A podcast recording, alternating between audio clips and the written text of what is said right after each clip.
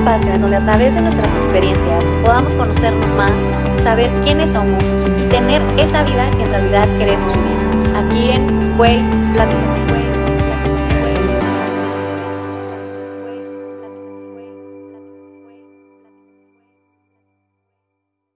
¿Qué onda? Hello, ¿cómo están? Bienvenidas, bienvenidos a Güey Platícame. Oigan, quiero aprovechar para darles las gracias por estar aquí, porque simplemente por hoy que me están escuchando, de verdad, muchísimas gracias. Infinitas. Me llenan mi corazón de muchísimo amor y de felicidad. Estoy muy, muy contenta y aún más contenta por el tema de hoy, así como lo dice el título que es Camino a la felicidad. Y pues sí, güey, ¿quién no quiere ser más feliz? ¿Quién no quiere saber ese secreto del por qué sufrimos tanto y no podemos ser felices? Y bueno, para esto tengo a una persona muy, muy especial. Es parte de la familia, la conozco desde hace muchísimos años y la admiro muchísimo por cómo ha llevado su vida, su estilo de vida, por, por absolutamente todo. Y está el día de hoy aquí conmigo para, para platicarnos cómo le hizo ella para tener una vida más feliz. Así que le damos la bienvenida a Alma. Hello.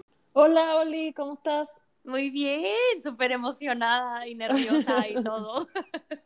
Pues gracias por invitarme. Ay, no, gracias a ti por aceptar. De verdad que esto es, es información de muchísimo valor y creo que todo el mundo debería de escucharla y debería de tenerla allá afuera. Entonces, pues no, muchísimas gracias por estar aquí, por aceptar mi invitación, por estar compartir, porque vas a compartir todo este conocimiento que tienes. Y, y, pues nada, bienvenida. Muchas gracias. Ok, pues bueno, empecemos. Oye, Alma, a ver, eh, tú eres budista y tienes 14 años, ¿verdad? Siendo budista. Sí, más o menos entre 13, 14 años siendo budista. No, ya 14, 14 años siendo budista, sí. ¿Y qué, por qué? O sea, ¿qué fue lo que te hizo, no sé, ¿eras católica antes? Sí, de hecho estuve en escuela de monjas 12 años. Este, okay. Y siempre tuve como que mucha inquietud por todo lo que eran las religiones, o sea, siempre fui como un poco, bueno, bastante espiritual y, y, sentía como que había algo más. Entonces, como que eso siempre me llevaba a meterme en uh -huh. diferentes cosas. Una de esas cosas que el, a las que me metí fue el yoga. Entonces, okay. que es así como llegó al budismo al final. Este, fui a un curso de yoga, como un retiro de yoga, y la persona que iba a dar la, una meditación era un monje budista. Entonces, eh, pues empezó la meditación y me llamó muchísimo la atención que la meditación era caminando. Entonces okay. Nos pusimos a caminar, das, dar vueltas por el salón caminando y te daba una serie de instrucciones de sobre qué hacer. Y la verdad es que me sentí genial. O sea, sí había meditado antes, pero eran las meditaciones de ahora piensa que el salón se expande, ahora uh -huh. piensa en amor, respira amor y todo eso. Sí. Nunca me habían dicho camina, camina. Uh -huh. ve tus pies y sí. concéntrate en lo que estás haciendo. Como que okay. decía, esto está muy raro, pero al final de la meditación me sentí tan bien, o sea, como que había algo ahí, ¿no? Y pues el, el, monje budista empezó a contar un poquito de su historia y, y después dijeron que si queríamos seguir yendo a las meditaciones con él y todo eso, que tenía como que un lugar en donde pues, a veces se juntaba gente y meditaban y todo eso. Entonces yo dije, oye, pues esto estuvo súper padre, voy a ir a ver qué onda, ¿no? Y fui y la verdad es que me encantó. Este, y fui muy, muy afortunada. O sea, el, el maestro que tuve era tiene una historia súper interesante porque él era monje católico, trapista, Oy, de los wow. que se supone que inventaron la cerveza. Ok. Y estuvo en voto de silencio por siete años. Ay, no juegues, güey, no. Sí. Güey, yo de imaginarme no hablar en diez minutos ya. ya sé, o sea, como que eso, creo que eso es como un shock para nosotros que estamos acostumbrados a hablar y hablar y hablar. Sí. Y, este, y él optó por no hablar siete años. Wow. Y pues así fue como empecé yo con él, o sea, empecé a ir, me encantó, este, y me acuerdo de esa época que yo estaba como súper ansiosa, sea, de quería respuestas, soluciones, una vida mejor, de dime qué hacer, dime qué hacer, dame una respuesta para ser feliz. Sí, claro. Y este, y él me decía, o sea, me acuerdo que me traumaba porque nada más me veía y sonreía y me decía, medita más. Y yo así, no, es que no me entiende, o sea, no me entiende. Yo necesito, o sea, tal vez le tengo que explicar de otra forma. Sí, tú querías que te dijeran, tienes que leer este libro, tienes que hacer esto, o sea, querías una respuesta, o sea, querías esto, ¿no? Ajá, exacto. Y a pesar de que no me decía la respuesta, yo dije, un día lo averiguaré. Entonces seguía yendo, ¿no? Este, y con, y con el pasar del tiempo había una frase que él decía mucho que era que nuestra mente era como tener mil changuitos brincando en nuestra mente. Y esos eran nuestros pensamientos, brincando como locos, subiéndose, colgándose por todas partes. y luego te decía, mil changuitos en drogas. Entonces era así como, sí, o sea. Güey, sí los veo tal cual. Sí, o sea, completamente locos. Y después entendí que meditar no era porque ser budista es meditar, sino porque y, entendí para qué meditamos, o sea, que es para controlar tu mente, porque en realidad eso es lo que pasa con nuestra mente cuando, o sea, en general, ¿no? Sufrimos porque todo el tiempo estamos teniendo pensamientos, nos clavamos con las cosas de quiero esto, quiero esto, quiero esto, o tuve un pésimo día, tuve un pésimo día, y le das mil vueltas a qué debías sí, de haber los problemas, sí, claro. Exacto, o por ejemplo cuando tienes una pelea de, oh, no debí de haber dicho esto, debí de haber dicho aquello, se me olvidó tal cosa, o sea, y esos pensamientos no te dejan en paz y al final te hacen sumamente infeliz. Entonces, meditar en realidad te sirve para controlar tu mente y que tu mente no te controle a ti. Ok. Que ese es uno de los puntos como de ser budista no es estar meditando todo el tiempo. O sea, meditas para controlar tu mente, pero igual puedes meditar caminando, este, puedes meditar cuando vas corriendo, puedes meditar en cualquier momento que tú quieras. No te tienes que sentar en flor de loto, cerrar tus ojos, poner tus manos en forma especial y conectarte con Buda. No, no funciona así. Es que justo eso es lo que la gente, por ejemplo, piensa cuando escuchas que alguien es budista o e, eso es lo que te imaginas, ¿sabes? O sea, alguien que está zen, vestido de blanco todo el tiempo así, meditando y sonriente y no se enoja y todo eso, ¿no? Claro, este, sí, o sea, como creo que todas las cosas que no conocemos, pues nos hacemos ideas formadas de películas, de caricaturas que vemos, de lo que nos contó alguien o, por ejemplo, cuando yo me empecé a meter al budismo, me decía, o sea, en mi casa tenían terror de que me estuviera metiendo una secta o algo así, ¿no? sí, o sea, de no, ¿cómo? Pero ya que vieron que realmente seguía siendo exactamente la misma persona, o sea, no me vestía diferente, no hacía cosas diferentes, simplemente me veía como pues más feliz, más tranquila. Entonces dijeron, pues si le hace bien no puede ser malo, ¿no? Claro. Y este y eventualmente lo aceptaron perfectamente. Y, y pues no sé, o sea, todos estos conceptos de, de, ser budista y todo también piensan que el budismo es una religión.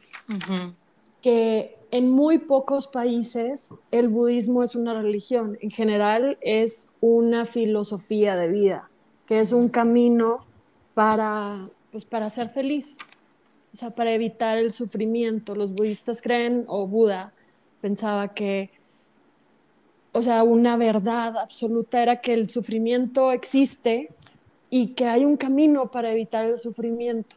Entonces se enfocó en buscar ese camino para evitar el sufrimiento y es como, por eso como que el budismo es el camino a ser feliz. Ok. okay de hecho dicen que la persona más feliz del mundo es budista, es un monje budista argentino.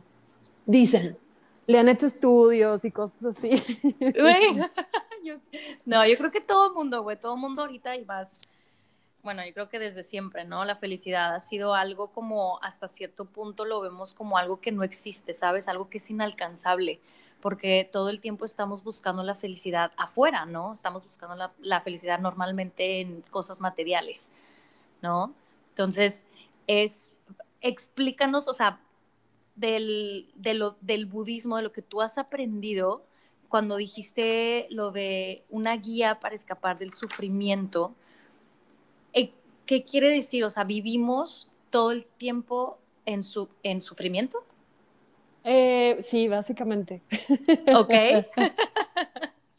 o sea, Lo, que dice, lo que decía Buda es o sea, creo que un poco, así haciéndome un resumen muy rápido lo que la, vida de Buda, ¿no?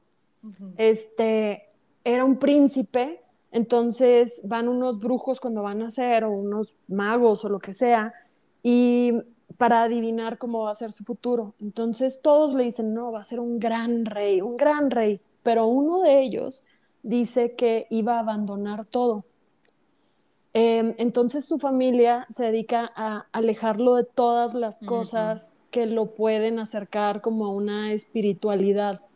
Entonces alejan a todas las personas enfermas, eh, no conoce la muerte, no conoce muchas cosas, la pobreza no la conoce. Y un día sale del palacio y ve, una, ve un niño, ve una persona enferma, ve un muerto, ve la pobreza. Y entonces dice, nada es permanente, o sea, yo voy a crecer, voy a ser viejo, me voy a morir, me puedo enfermar, quiero encontrar las cosas que son permanentes. Y ese es precisamente el punto o la base de nuestro eh, sufrimiento, que tratamos la vida como si fuera permanente. Sea, tratamos las relaciones, el amor, como si fuera a ser para siempre. Ya me enamoré, tengo la persona perfecta, siempre vamos a estar nunca se va a ir. Exacto. Em, o tengo el trabajo perfecto, em, nunca consideramos, o tengo muchísimo dinero, yay, nunca consideramos que un día lo podemos perder todo. Y por ejemplo, en estas épocas de pandemia, creo que nos ha enseñado mucho sobre esto de que nada es permanente. O sea, la vida no es permanente, ni nosotros, ni la de las personas que queremos, ni la de los negocios, aunque tengamos un negocio súper exitoso, puede, ser, puede llegar una pandemia literal y puede acabar con nuestro negocio. Entonces, entre más entiendas que, que nada es permanente, más flexible vas a ser para dejarlo ir cuando se tiene que ir eso. O sea, vas a estar más preparado para eso y vas a sufrir menos. Y aquí es donde viene, por ejemplo, el apego, ¿no? Aquí es donde viene esto de que aquí entra el donde dices tú es el sufrimiento, ¿no? Porque cuando tienes algo, te apegas tanto a las cosas, a las personas, que en ese momento cuando se van, pues es un sufrir que cortas con el novio, ¿no? Porque pensaste que iban a estar toda la vida y es un sufrir de que ya piensas que ya no vas a volver a encontrar el amor y te quieres morir y, y es un drama, güey. Claro, o sea, e, e, es precisamente eso, o sea, que vivimos todo como si fuera, o sea, una, vivimos... Somos muy dramáticos, güey. Hay una frase que dice, eh, bueno, en las enseñanzas de Buda se llaman Dharma, mm. entonces dice... Eh, more Dharma, less drama. Ajá, sí, claro. No, es que sí. Pero sí, o sea, es como, este, o sea, y no creas que también el, el, budismo es como, o la búsqueda de la felicidad es estar brincando de nube en nube y, este, y diciendo, uy, qué feliz soy todo el tiempo, soy la persona, o sea, no, nunca probablemente alcanzas esos picos de felicidad este, que alcanzas en algunos momentos como cuando, no sé, te ganas un premio, tu pareja te dice te amo, este, te dan el trabajo que querías o te dan un aumento. O sea, probablemente esos son picos muy altos de, o picos de felicidad, pero también pero igual duran no muy son permanentes, exactamente. Exacto, o sea, duran unas horas probablemente, unos días a lo mucho, pero lo que te, o sea, lo que te dice el budismo es cómo mantienes una felicidad constante a pesar de todo lo que está pasando, sea bueno, sea malo, si tienes un buen día, si es un mal día, no importa, vas a ser feliz como establemente. Este, y esas son las cosas como que, como decías, o sea, que te apegas a, a una relación, a, no sé, a las cosas materiales, a tu bolsa, ay, te robaron tu bolsa, está súper mm. triste, o sea, a perder una pareja que quieres y en realidad eso pues, nos hace mucho daño. Este, de acuerdo al budismo, hay tres cosas que, que, te alejan de ser feliz, ¿no? Que son, este, una es la avidez, em, el eno la avidez viene siendo como el, el, apego a las cosas o personas en nuestra vida o incluso... De que querer más, ¿no? Querer más, más, más. Exacto, o sea, eso se da mucho como, bueno, también en las relaciones, o sea, que no tenemos suficiente, tuviste una relación hermosa y por alguna razón se acabó, pero quieres más. O sea, pero ya sabes que esa relación no funcionaba, pero quieres más de esa relación. Sí. O sea, y a lo mejor hay otra esperándote para ti, a lo mejor no, pero, o sea, lo que nos hace daño es el, apegarnos a eso. Este, ¿qué otra cosa? la posesividad también es avidez, la avaricia es avidez de ya te va súper bien, quieres más, quieres, más. O sea, siempre queremos más de todo, no aceptamos el, pues simplemente disfrutar lo que estás teniendo ahorita y, por ejemplo, el, ejemplo del pastel de chocolate, o sea, si tienes un pastel de chocolate y siempre estás pensando en ay, pero no quiero que se acabe, es que es hermoso este pastel de chocolate y vas a ver tan rico. Y te enfocas tanto en que no se vaya, en mantenerlo, que a lo mejor cuando lo pruebas ya, ya se echó a perder. Claro. Entonces, y las cosas y las relaciones y todo es para vivirlo hoy, para disfrutarlo. Y si se acaba, se acabó. Y si dura para siempre, genial. Pero tienes que entender que nada que está fuera de ti va a ser permanente. Incluso ni siquiera lo que es está que ni dentro de ti. ¿no? Exacto. O sea, tú cambias todos los días, vives algo. No sé, o sea, creo que ahorita en la pandemia todos hemos cambiado muchísimo. A lo mejor nos hemos vuelto más pacientes, a lo mejor hemos cambiado nuestras, nuestros hábitos y eso es algo totalmente interno. Entonces, si nosotros estamos, seguimos cambiando continuamente, ¿cómo podemos esperar que el mundo alrededor de nosotros no cambie? Claro. O sea, y además es como obvio, o sea, todo nuestro alrededor estamos viendo que cambia todo el tiempo, pero por alguna razón no lo queremos ver. no, lo queremos ver. No, no, y como ser humano siempre quieres que, que permanezca de, de, como tú quieres, ¿sabes? Que se quede así, que no cambie, así como dices tú, el pastel de chocolate, ¿sabes? No quiero que nunca se acabe, quiero que siempre haya un montón de pastel de chocolate, pues porque, pues no, ¿sabes? Y entender eso. Exacto, o, o vamos a guardar el pastel de chocolate hasta el final.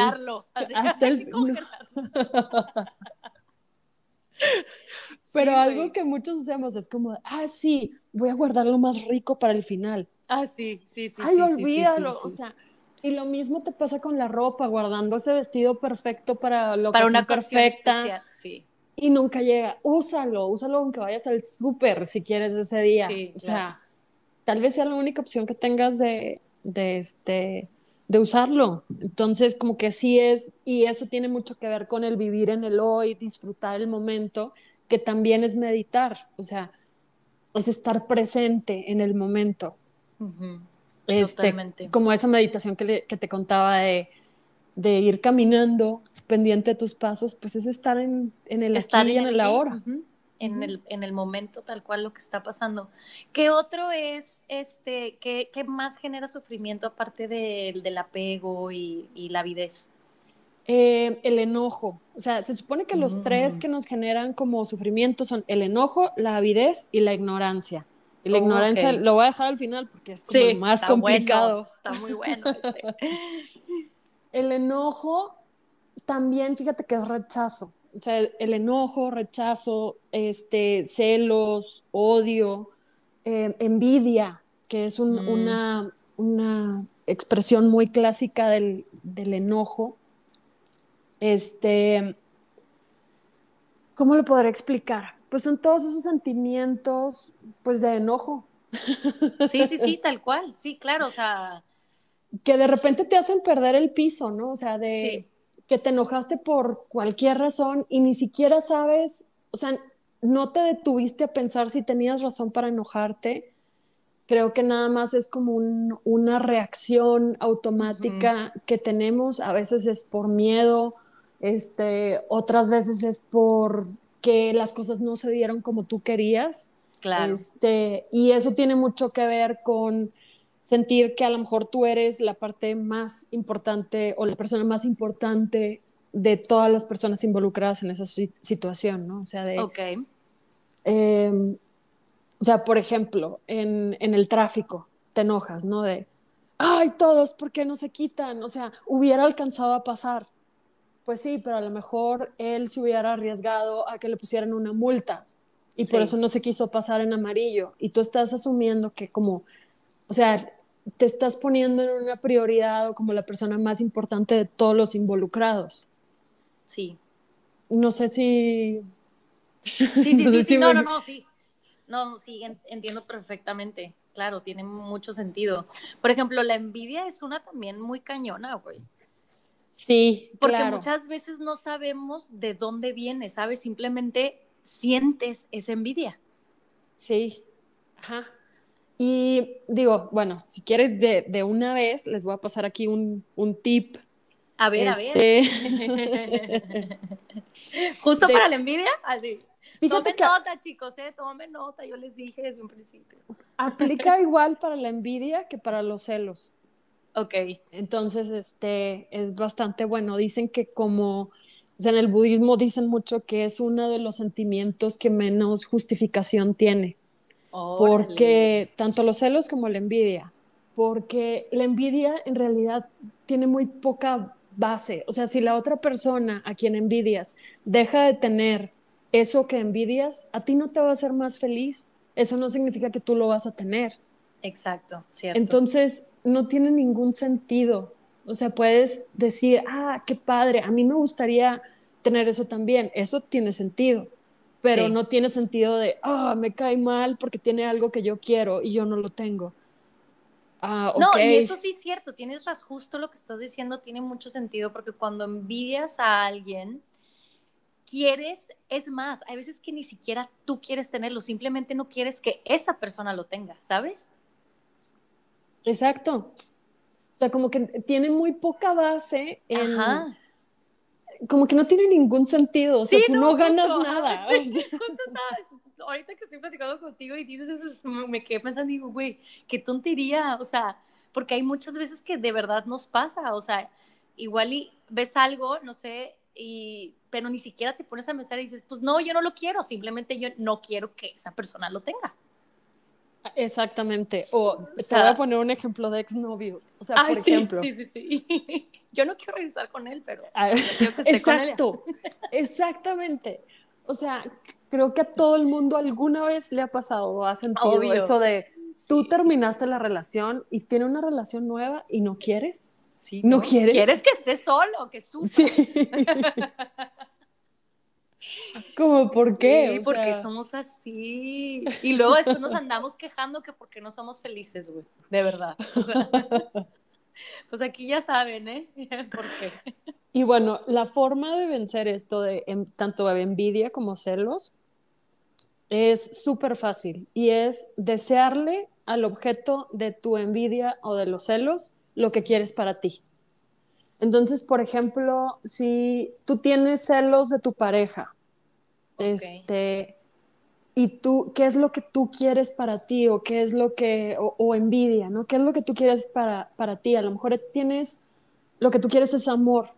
Y si tú le deseas a esa persona que obtenga amor, tal vez empieces a darte cuenta que a lo mejor no es contigo.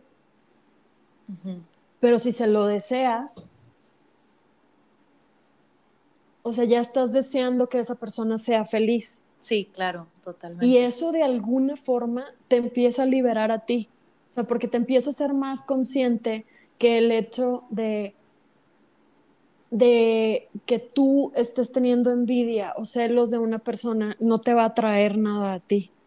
O sea, con el solo hecho de decir, ok, a mí me gustaría, o por ejemplo, de una no sé, por ejemplo, yo quiero un Mercedes y odio a esa persona o tengo envidia a esa persona porque esa persona tiene un Mercedes. Lo que voy a hacer es, le voy a desear un Mercedes a esa persona. O le voy a desear amor, o le voy a decir, sí, qué padre que lo tienes. Y eso te empieza a liberar un poco de la envidia. Suena como a lo mejor muy simple y dices, ay, como eso me podría liberar. No, pero, pero lo tienes que hacer y la verdad cuando yo lo hice la primera vez, fue increíble el resultado y nunca he vuelto a tener, o sea, yo creo que hace años que no siento envidia por una persona, pero años. Wow.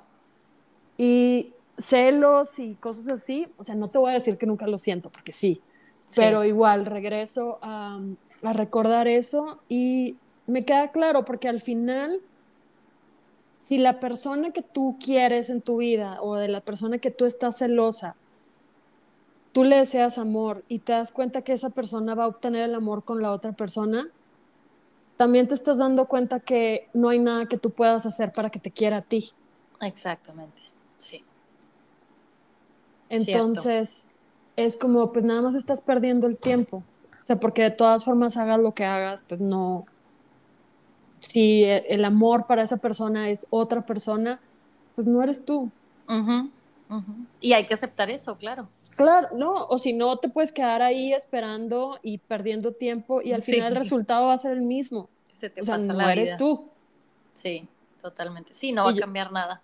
Y yo creo que eso te hace sufrir más al final, o sea, estar con una persona tratando de hacer que te quiera, cuando no te quiere, pues debe estar. No, ha de ser muy feo, güey, qué horror. qué triste. Digo, yo creo que todos lo hemos hecho. Yo también he tratado de salvar relaciones con alguien y todo eso, y pues no está nada divertido. Al final, como que sí te quedas con la, el aprendizaje de, pues es mejor dejar ir en el momento correcto, o sea, claro. cuando ya se acabó. Y bueno, ese era el, el qué. Ah, pues enojo. El, el enojo, ajá. Parte del enojo, ¿no? Eh, que también, por ejemplo, sentimos como rechazo con personas que son diferentes a nosotros, ¿no? Eso es parte, por ejemplo, de ahí vienen cosas como el racismo, cosas de ese tipo. Sí. Y el último, que probablemente es el más fuerte, es la ignorancia. Ay, sí, güey. Que la ignorancia no es así como de, ay, no fui a la escuela, no. sí, no, no, no. No, es el no saber que las cosas que haces te hacen infeliz. Ok. Por ejemplo, lo que, o sea, el, ejemplo típico es el del tráfico. O sea, que vas en el tráfico y bueno, este también es como la solución, ¿no? para sortear el tráfico, sobre todo para personas como yo. Ah, bueno, y como tú, que también vivimos en ciudades que con muchísimo tráfico. Este, o sea, la ignorancia se basa en como no darnos cuenta de la realidad, o sea, o tener una realidad alterada o cosas cosas así. O sea, por ejemplo, el ego, el, creer que nosotros somos el centro del universo, el que creer que nosotros somos mejores, que merecemos más, que merecemos ir primero que todos los demás, o incluso que estamos separados de los demás, que ahorita con estos, en esta época como que ya todo se ha vuelto más verde, más conciencia de el medio ambiente, la tierra y todo eso, pues es lo mismo, o sea, si tú no te das cuenta que el tirar basura te hace daño, eso es ignorancia y eso al final te va a dar infelicidad porque al rato no vas a tener agua, no vas a tener un mar bonito donde puedas ir a nadar. Este, a lo mejor, o sea, te estás haciendo daño a ti mismo y eso es muy fácil verlo ahorita con el medio ambiente, pero también con las otras personas. O sea, y creo que por ahí en, en, algún momento tú y yo platicábamos sobre lo que significa namaste, ah, que es, es el pues, saludo budista, que es decir a la otra persona, el espíritu en mí se reconoce a sí mismo en ti y te reconoce a ti. Es como decir, tú eres yo, somos iguales, pero también es como tú eres yo. Y en ese momento es como darte cuenta que es una persona que es como tú, que es también, o sea, que están unidos de cierta forma, que tiene deseos, que tiene sufrimientos, que tiene em, pues todo, una vida como la tuya. y una vez, y una vez haciendo esto, o sea, haciendo consciente de esto, el ego ya no aparece. O sea, ¿te haces amigo del ego o, qué pasa ahí? Es que el ego es una de las cosas más fuertes que pueden existir y yo creo que más en estos tiempos de redes sociales. o sea, porque tenemos un alimentador de ego gigantesco en cosas como Facebook, TikTok y Instagram, que se basan en likes. Entonces, en realidad, o sea, la verdad es que somos débiles. Subes una foto y esperas que te pongan like. O sea, sí, qué padre vestido, qué padre que estás ahí, qué padre, qué bonita te ves, qué No, y si no nos ponen like, es como, güey, voy a eliminar la foto o te sientes que no vales, ¿sabes? Claro, o un comentario, es que nadie le puso like a mi comentario, tal vez quede súper mal, tal vez que... Sí, sí, sí, o sea, sí, qué mensa o algo. exacto, de... Y todo eso alimenta tu ego, para bien y para mal porque estás basando como tu valor de ti mismo en lo que opinan otras personas de ti. Claro, estás buscando la aprobación de los demás, ¿no? También. Claro, buscas la aprobación de los demás, pero, o sea, si no te la dan, entonces tú te empiezas a deprimir o piensas que estás mal. Y ahí viene, claro, ahí viene el sufrimiento. Exacto. Entonces, y no lo puedes tomar ni para bien ni para mal. O sea, no porque una persona llegue y te diga, oye, eres un idiota, vas a decir, ay, sí, soy un idiota. Pero sin embargo, vienen y te dicen, estás guapísima, ay, sí, ya sé que estoy guapísima. O sea, ¿cómo? Nada más es cuando te conviene. Sí, claro. sí, sí, sí, sí, Entonces, en realidad, y eso es lo que es, es como, como te engancha, como se engancha el ego, ¿no? O sea, porque empiezas a aceptar las cosas positivas pero sin querer, cuando te empiezan a decir las negativas, ya le diste demasiado, demasiado poder a las opiniones de otros. Entonces, pues son los, o sea, ese es como el punto negativo del ego. Y también, por ejemplo, de creer que nosotros somos más importantes que, que todos, o sea, que tiene mucho que ver con nuestro drama personal, ¿no? Sí. O sea, si supiéramos todo lo que viven las otras personas, probablemente haríamos menos drama de nuestra vida. Sí, totalmente. Pero para nosotros es como el fin del universo, porque somos el centro de nuestro universo. Sí, pensamos que todo gira a nuestro alrededor. Sí, y eso tiene muchas, o sea, muchas consecuencias. Por ejemplo, yo tuve un mal día, todos a mi alrededor tendrán un mal día, o todos me tienen que aguantar, porque yo soy el centro de mi universo. Claro. Entonces es como de, pues, te tengo una noticia, ellos son como 10, son más, no hay una razón para que 10 personas tengan que aguantar a una que tuvo un mal día, o sea, mejor haz un esfuerzo por, o sea, por superar lo que te pasó tu mal día, ¿no? Claro. Este, eso también es parte del ego, el creer que, que somos como, pues, el centro de todo, ¿no? Este, ¿qué más? Pues eso es, eso es como el ego. Y, ah, y lo que te estaba contando de, de ¿cómo se llama? De la ignorancia en el tráfico. Sí. De cómo superamos lo del, lo del tráfico y todo eso. Es que es una muestra muy clara de la ignorancia. Pues ya vas en el carro y luego vas manejando y se te empiezan a, este, a cerrar, se te meten en la fila. Yo creo que el más típico es cuando se te meten, o sea, que vas haciendo una fila ahí de 10 minutos para el semáforo o para dar una vuelta y llega alguien y se te quiere meter o se te mete a la fuerza y este casi te choca y tú empiezas a hacer como un super coraje y todo eso. Si nosotros podemos trabajar un poquito nuestra precisamente ignorancia, nuestro ego, darnos cuenta de que no somos el centro del universo, empatizar con la otra persona, entonces nos vamos a dar cuenta que la otra persona está viviendo con ignorancia o sea, está haciendo algo que refleja cómo es en su vida normal o usual. O sea, probablemente esa persona pensó que hacer la fila y tardarse cinco minutos más era algo insostenible para él. Probablemente piensa que es el centro del universo y que él es más importante que las 20 personas que estaban haciendo la fila. Probablemente en lugar de pedirte que, que lo dejaras pasar, te lo tuvo que quitar probablemente piensa que si pide las cosas nadie se las va a dar, que tiene que quitarlas a la fuerza, que se tiene que meter. Y esa es una forma muy triste de vivir, porque seguramente lo llevas a, si lo llevas a, otras, a, otros aspectos de tu vida, imagínate pensar que si pides algo nadie te lo va a dar. Sí, no que si pides que te ayuden, que te dejen pasar, no te van a dejar pasar, que lo tienes que hacer a la fuerza. Que lo tienes que robar, claro, exacto. O sea, eso es una forma bien triste. Cuando ves que esa persona vive con esa ignorancia todos los días de su vida, te das cuenta que seguramente es una persona que va a sufrir muchísimo. Entonces lo único que quieres es como de, ay, bueno, yo no te voy a hacer el día peor, seguramente ya sufres un zorro. Sí, te mando amor. Sí, es, como, ay, perdóname por no haberme quitado antes. Güey, ya ahorita que lo dices, la verdad sí es bien triste que, por ejemplo, yo he conocido gente que tiene un ego, güey, o sea, de que dices tú, güey, esa persona tiene el ego, o sea, se cree, así como dices tú, es, es mejor que todos, ¿no? Y es justo lo que dices tú, te da tristeza. O sea, es como que, la, como que ves a esa persona y dices tú, güey, pobre, ¿sabes? Como que, que, tanto, que tanto ha de estar sufriendo para que tenga que ser de esa manera.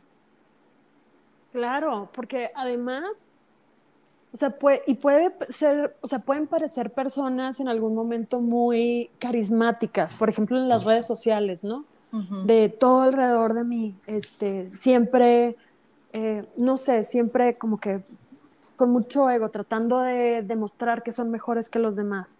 Pero la realidad es que la gente se termina alejando, se termina alejando para tener relaciones este, significativas, porque al final las relaciones que buscamos en nuestra vida es dar y recibir, no es nada más estar dando, dando, dando.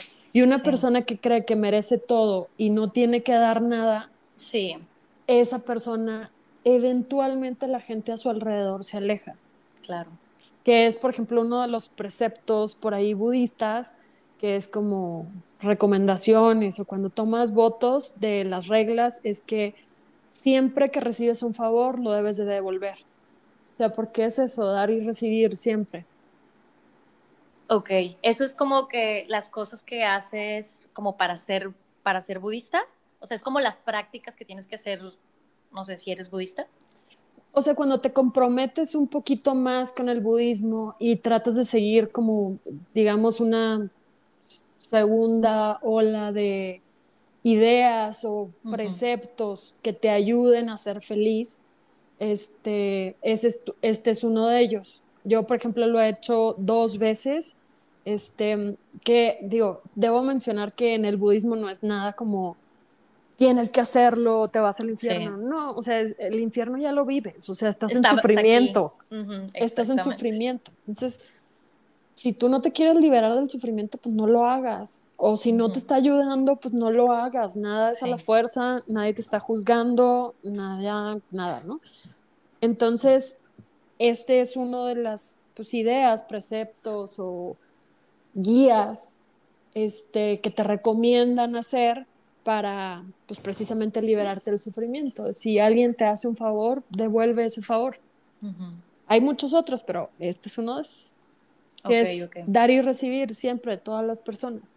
O sea, creo que a todos nos ha pasado, ¿no? De que una vez le haces un favor a alguien y luego le pides un favor y no te lo hace. Pues probablemente no te quedas tan feliz con esa persona. Sí, totalmente. No, sabes que también yo había escuchado mucho esto de que, por ejemplo, cuando alguien te dé las gracias, ¿no? Que alguien, este, o no, que, que alguien te diga un cumplido, perdón, que alguien te diga algo, todo el mundo empieza, siempre como que tratamos de negarlo, de que, ay, oye, qué bonita te ves hoy, de que, ay, no, en serio, es que, ay, no, ni me bañé o cosas, simplemente aceptarlo, ¿no?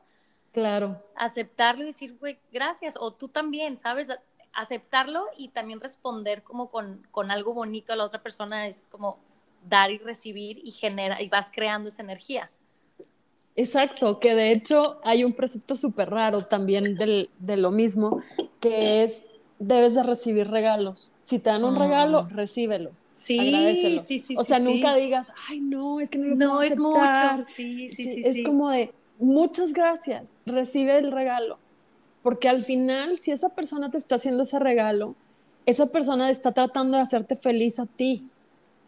Entonces, lo único que puedes hacer para hacer feliz a esa persona que está tratando de hacerte feliz a ti es ser feliz con el regalo que te está dando. O sea, recibe el regalo y como regalo también son las palabras, o sea, también es un cumplido.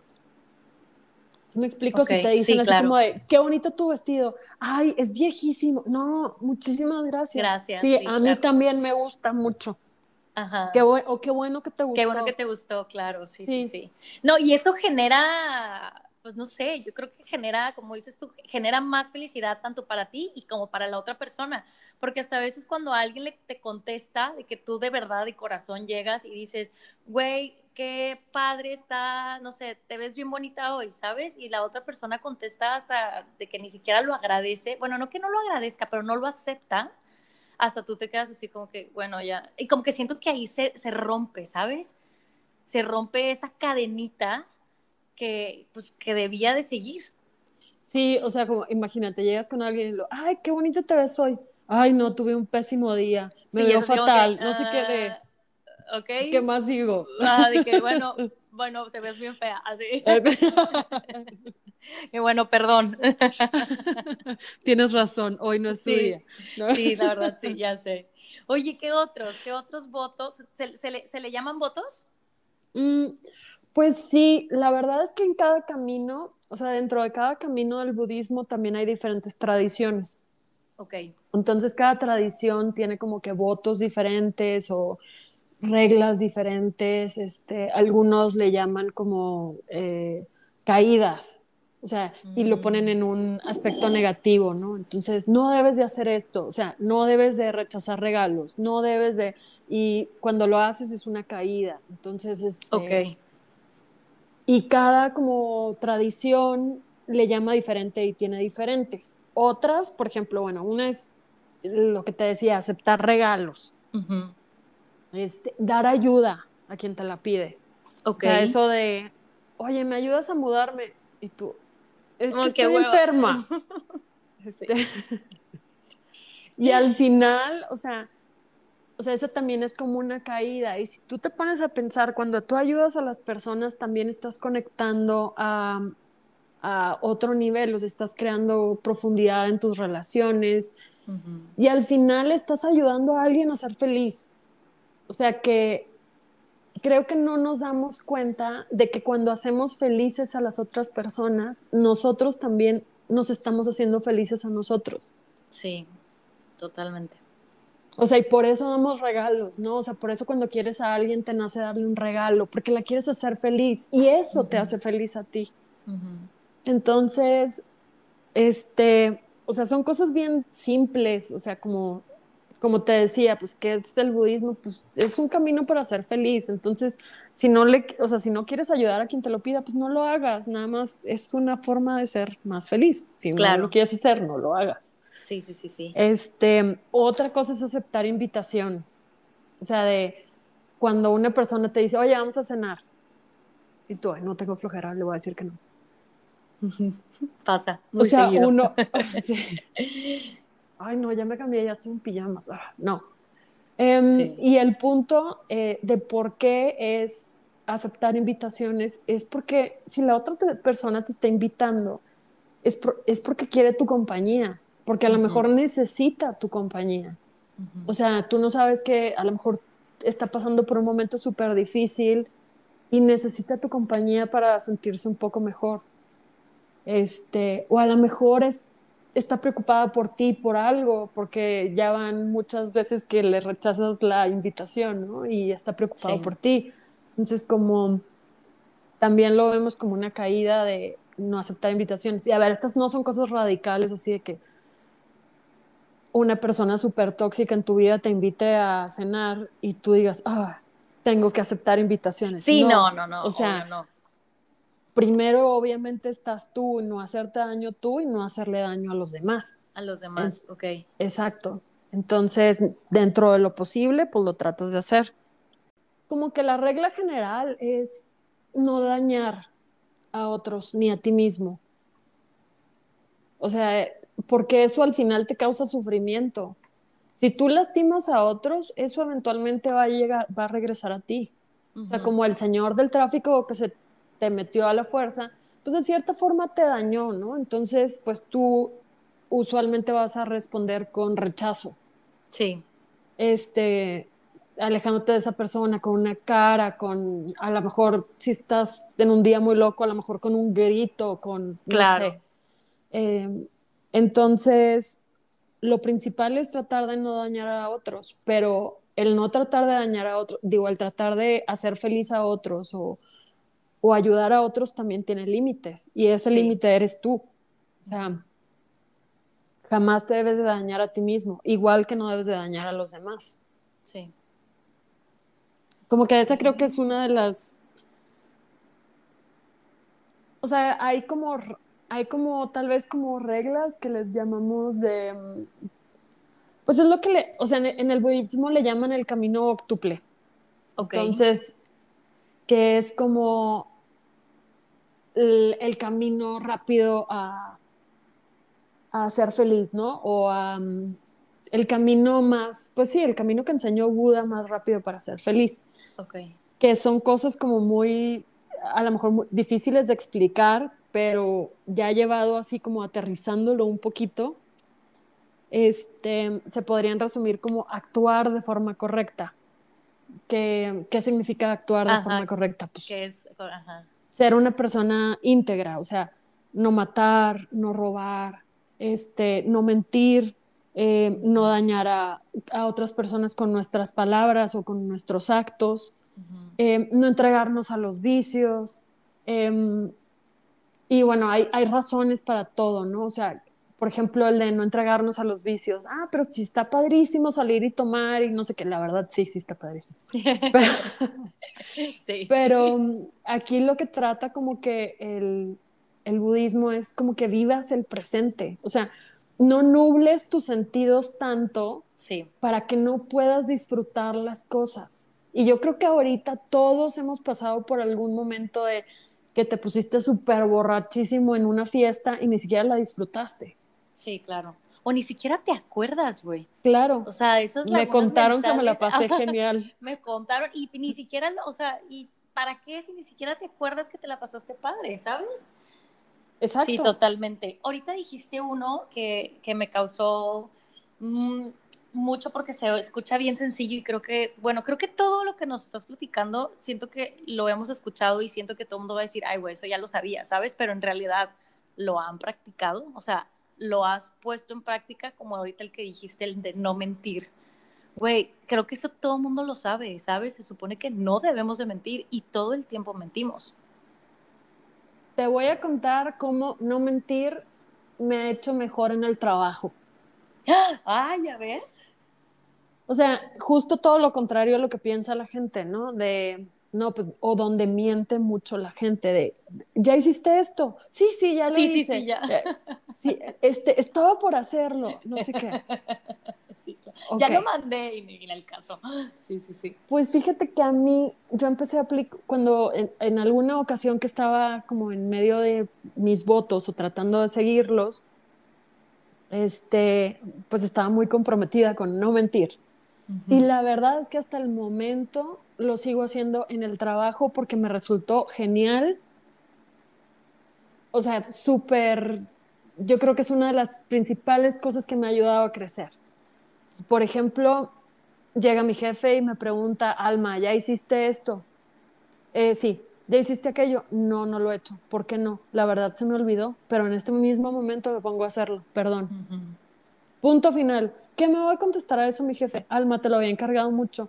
Ya. lo sé. De verdad, perdón. Voy a tratar de que las cosas no se me olviden. Lo voy a empezar, o sea, y le doy una solución de cómo voy a tratar de evitar que eso siga pasando.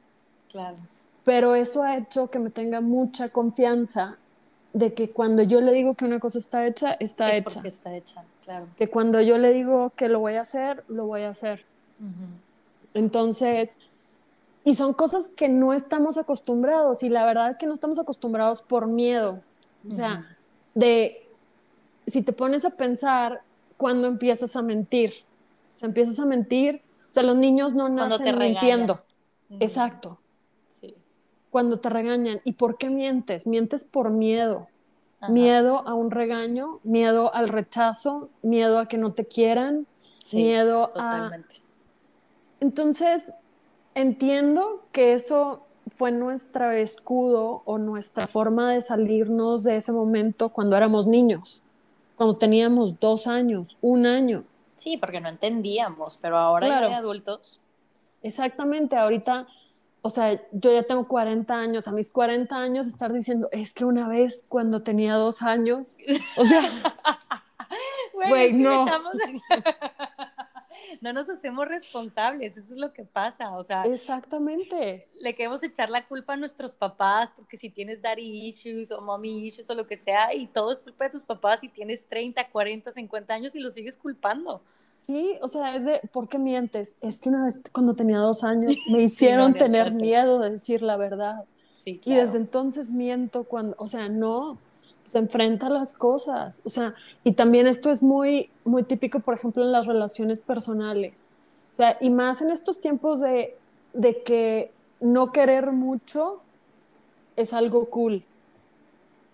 Ay, güey, estoy súper en contra de eso, sí, tienes razón. Sí, o sea, entonces, moda, sí. Es como de, ¿me quieres? Pues sí. O sea, de, no, me gustaría escuchar un sí, claro, muchísimo. Claro, sí. O sea, y todo es, ¿por qué mientes o por qué reaccionaste de una forma tan fría? No, porque a lo mejor se va a alejar y a lo mejor... O sea, y todos siempre estamos sacando nuestros miedos. Sí, claro. O no decimos, o sea, porque otra forma de mentir también es no decir las cosas que tienes que decir. Es, ok, a ver. O sea, por ejemplo, imagínate que yo no hice algo en el trabajo y que por eso nos demandan y yo oculto la demanda. Eso es mentir. Mm, ya, ¿Sí sabes cómo? Ya, o sea, pero eso te lo digo así como un ejemplo en el trabajo, pero eso también es en las relaciones. O sea, si tienes una relación y sientes que la relación no va bien y no dices nada. Ah, ya, ok, ok, ok. O sea, que en realidad si no mintiéramos, si dijéramos las cosas como son desde el principio, podríamos arreglarlas a tiempo. No, y podríamos ahorrarnos demasiado, demasiado drama, demasiado caos. Claro. O sea, porque muchos de los, de los dramas que tenemos entre personas es porque no decimos la verdad. la verdad, sí, completamente. o sea, de decir, o también, este, o sea, decir la verdad podría ser muy, muy provechoso. Por ejemplo, de, oye, ¿qué quieres conmigo? O sea, ¿qué estás buscando tener conmigo? Pues te voy a decir la verdad, yo solamente quiero ahorita, o sea, no quiero nada serio. Ah, genial, ok.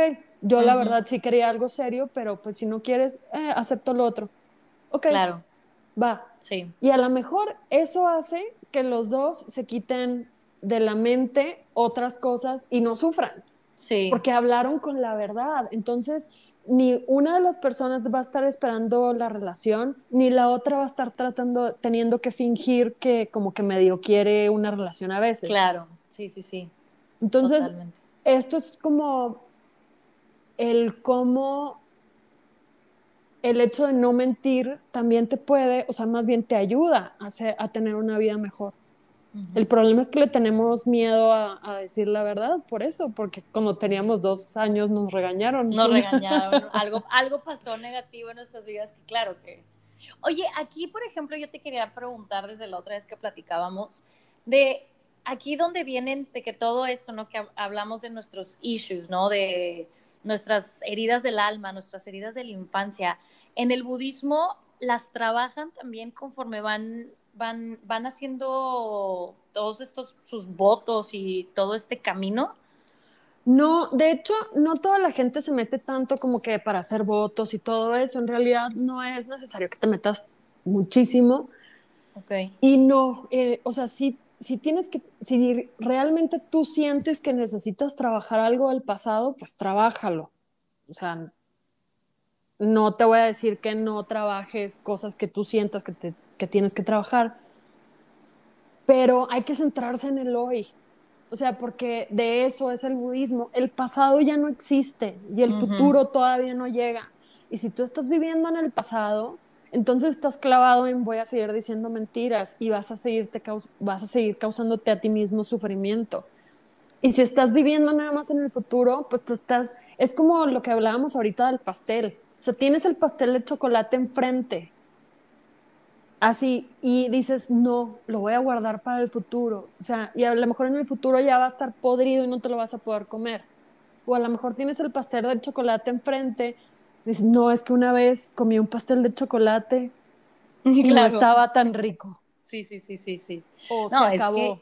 Entonces ya no voy a probar este nuestra maldita manía de estar pensando siempre estar en el pasado, siempre irnos al futuro y dejar el hoy, ¿no? Pero fíjate, o sea, por ejemplo, algunas personas que se cierran las puertas al amor o a oportunidades porque tuvieron una mala experiencia. Es como, una vez tuve un pastel de chocolate y se acabó. Sí, ya no ahora tengo, a tener otro. no, a lo mejor ahorita tengo otro enfrente, pero no, no lo quiero. Porque, también se va, a acabar. Sí. O sea, sí, sí, sí, sí, sí, claro. Entonces, básicamente es, no importa lo que te haya pasado, ahorita tienes el poder de, de cambiar tu hoy, ¿no? Tu presente, hacer algo diferente, vivirlo, aprovecharlo. A ver, nada más tú dime, o sea, ¿qué quieres ser? Por ejemplo, yo a partir de este momento quiero ser actriz. ¿Qué me lo impide? Nada. ¿Qué voy a empezar a hacer? Voy a empezar a estudiar para eso, voy a empezar a practicar, nada me impide eso. Y por alguna razón muy extraña, nosotros pensamos que nuestro pasado nos tiene que estar definiendo nuestro presente todo el tiempo.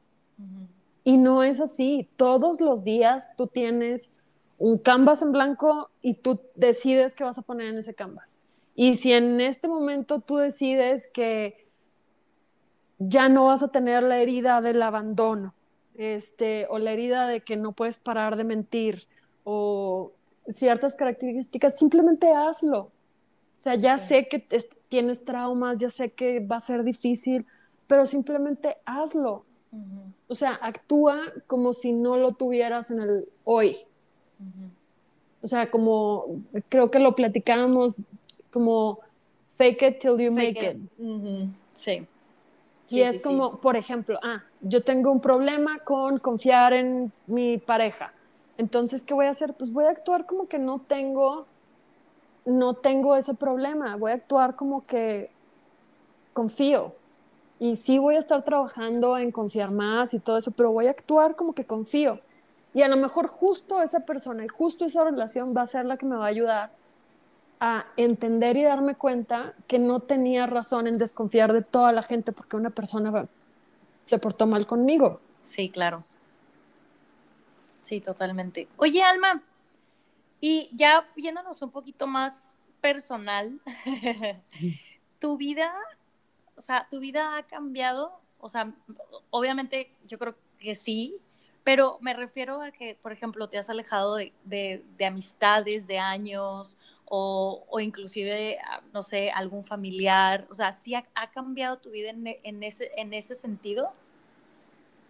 Sí, o sea, ha cambiado en muchos sentidos. Este, por ejemplo, en, en amigos de, de, fiesta, ¿no? De, que a lo mejor esperaban que yo siguiera siendo la misma persona que, o sea, que quería pura fiesta, que estaba enfocada en otras cosas, que y como que me he ido alejando un poquito de algunas personas, de personas que lo único que piensan es estar en la fiesta, es entregarse a, o sea, cada vez que salir todos los fines de semana y ponerse súper borrachos y de por qué no podemos ir a comer o a desayunar y ser igual de amigos y platicar, porque no, todo se centra alrededor de, pues, perder un poco nuestros sentidos.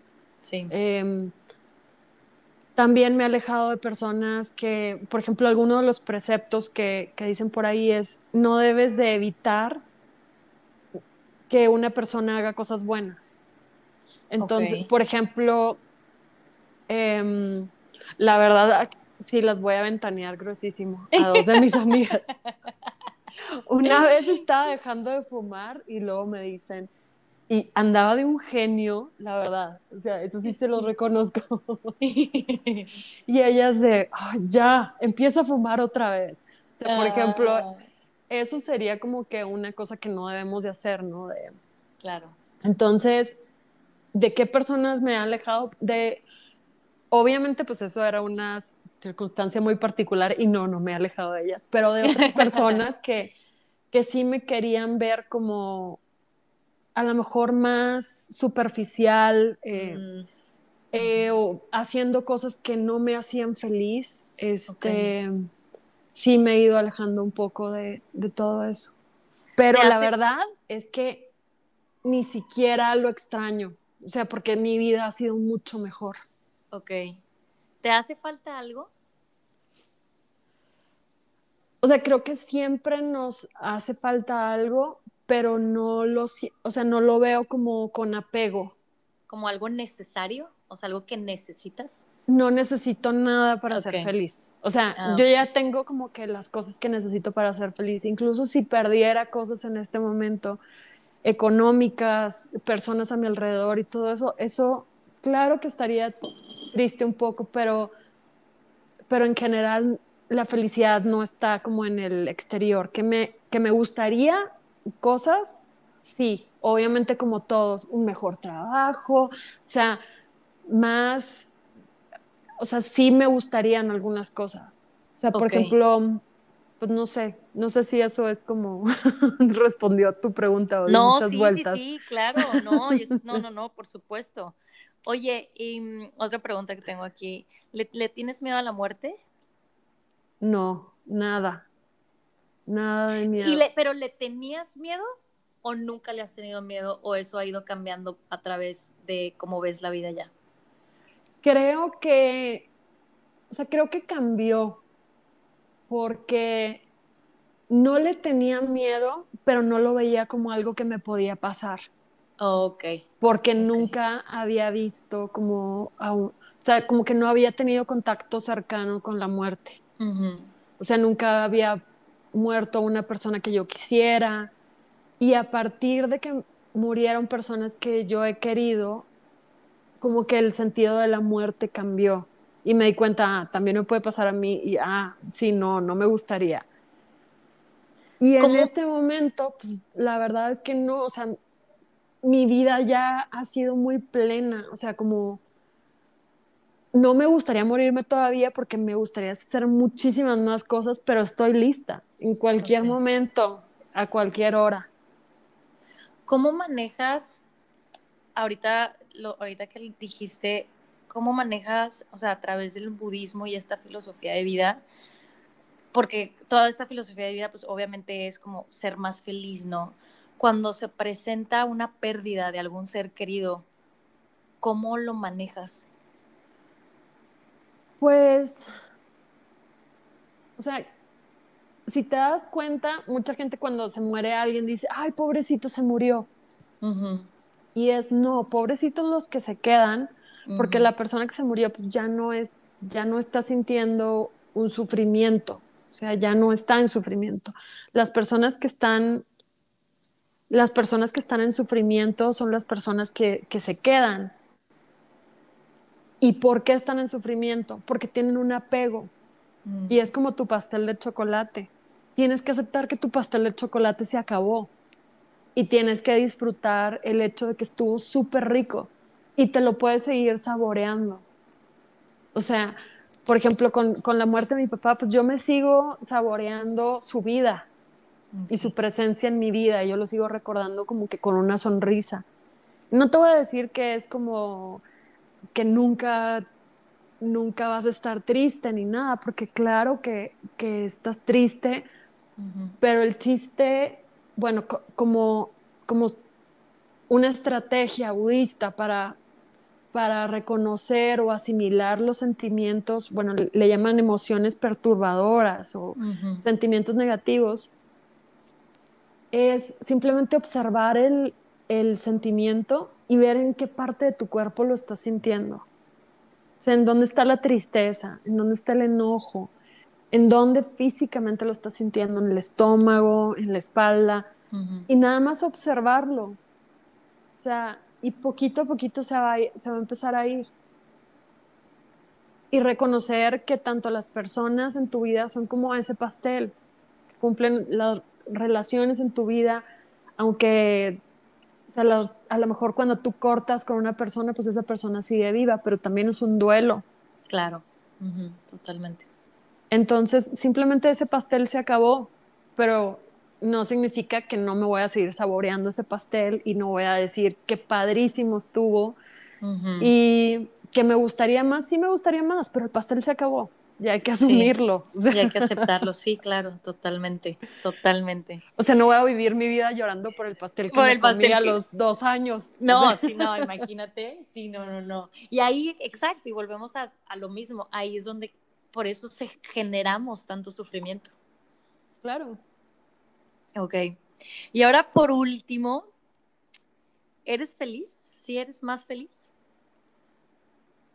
Ah, o sea, si me comparas con la persona que empezó a estudiar budismo, yo soy mucho más feliz ahora. O sea,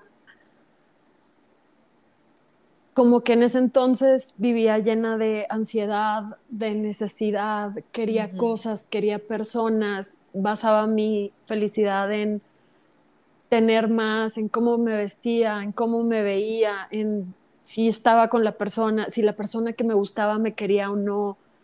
Ahorita no.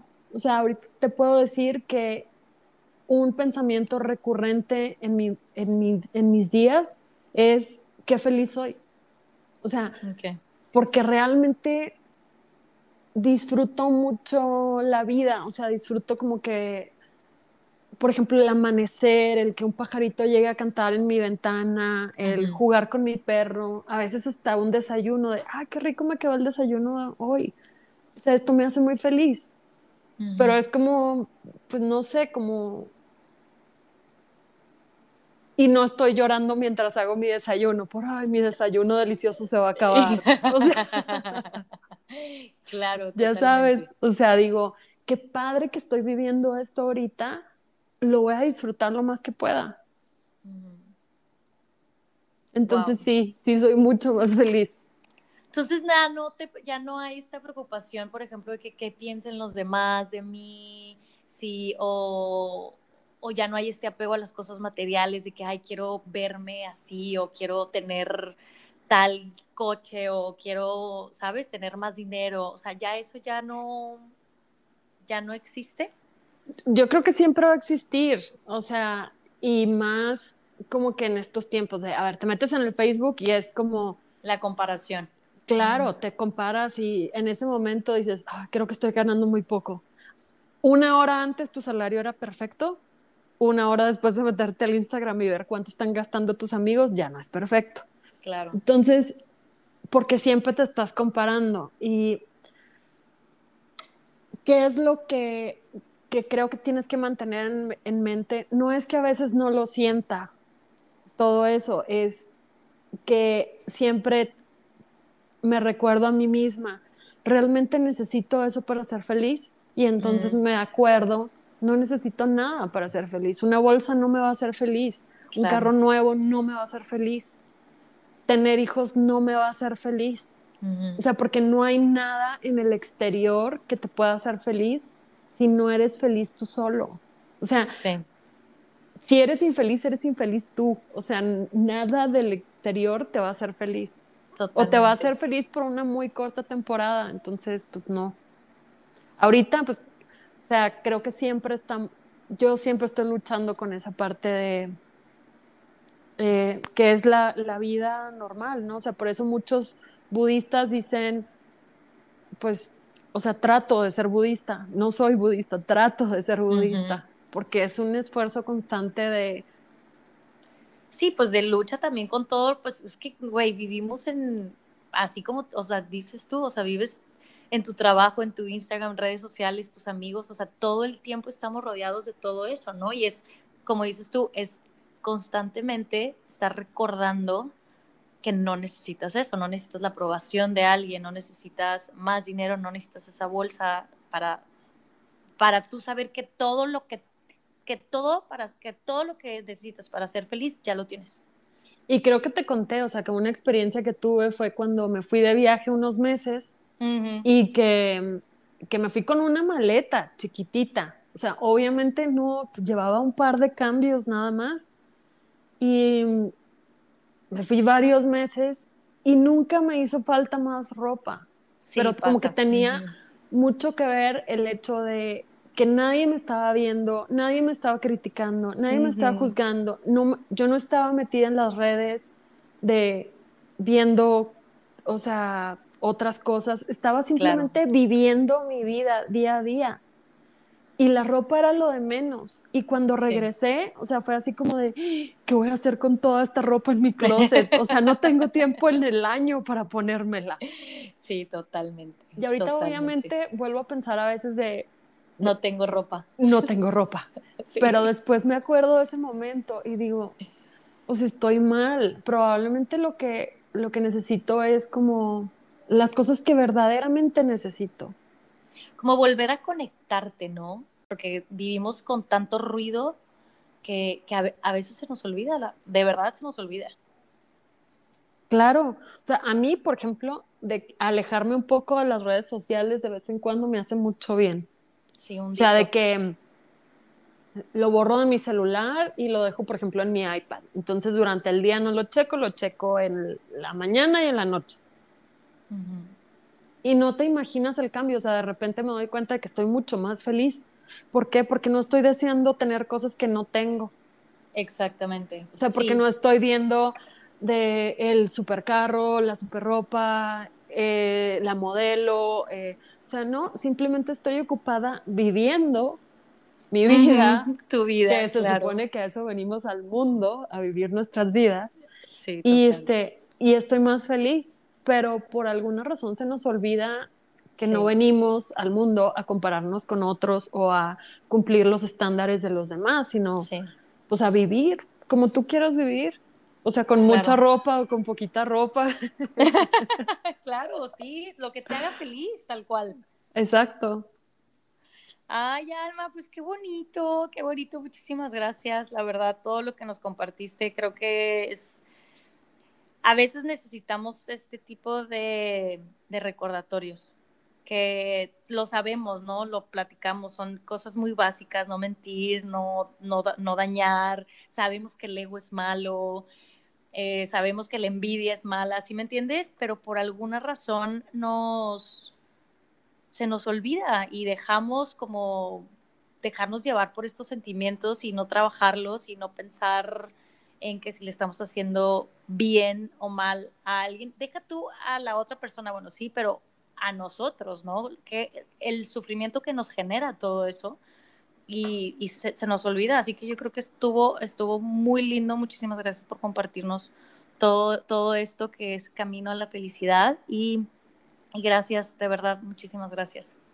No, pues gracias a ti, Oli, por la invitación este, y por pues, permitirme compartir esto, que la verdad a mí me ha hecho más feliz.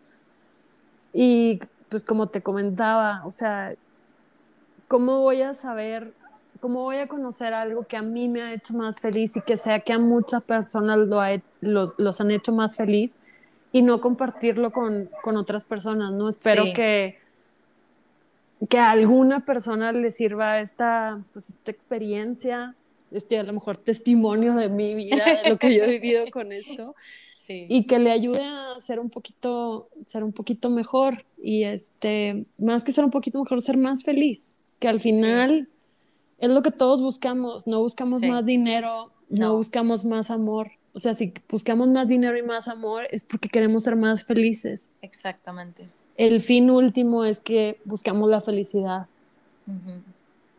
Totalmente. Y este, pues muchas gracias, Oli, por invitarme. No, gracias a ti, Alma, de verdad me encantó. Yo desde, desde que empezamos a hablar tú y yo, desde antes de grabar, yo estaba, la verdad, súper emocionada, me encantó, me encanta el tema, me gusta mucho y, muchísimas gracias por, por, platicarlo de esta manera, ¿sabes? Aparte es, es muy fácil y creo que a muchas personas les va a servir. Espero que hayan tenido ahí sus cuadernitos y su pluma para que, para que hayan anotado y, y bueno, de verdad, pues a ser felices. Vayamos a ser felices dejemos vivir y vivamos nuestra vida. Sí,